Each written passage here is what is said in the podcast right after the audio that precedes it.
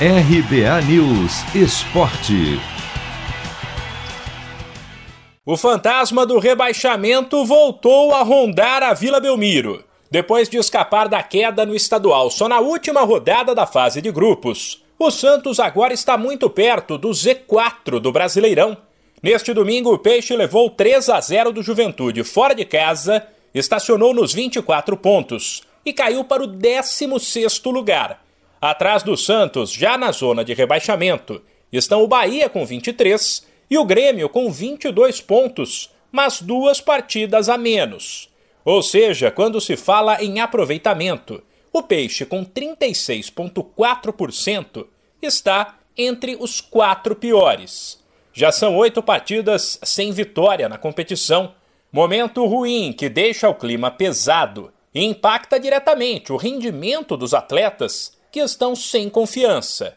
O técnico Fábio Carilli deixa claro que os jogadores sentiram a pressão e diz que o clube deve trabalhar, inclusive com o apoio de uma psicóloga, para resolver o problema. A gente vai ter que achar o ponto ideal para que esses jogadores não se sintam mais pressionados e com isso prejudicar mais o dia a dia, prejudicar o jogo.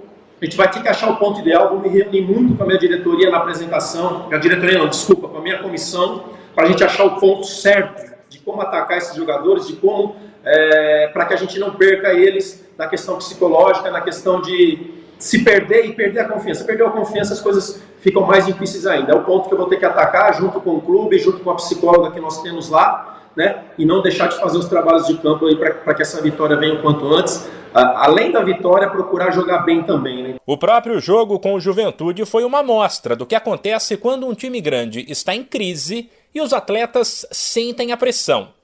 Tudo dá errado.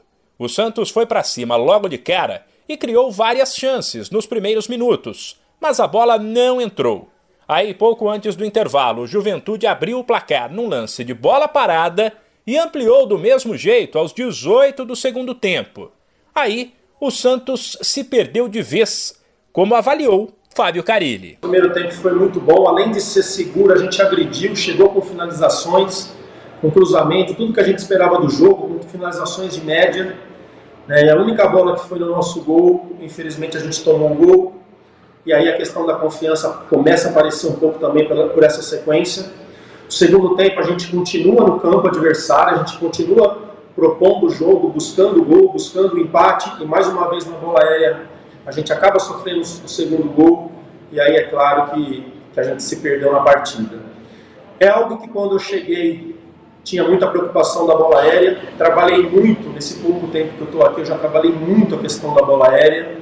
Infelizmente aconteceram os gols, passa também um pouquinho de concentração, de percepção do que vai acontecer no lance. O Peixe volta a campo domingo, na Vila, para um jogo duro contra o Fluminense, que vive uma boa fase e briga por vaga na Libertadores.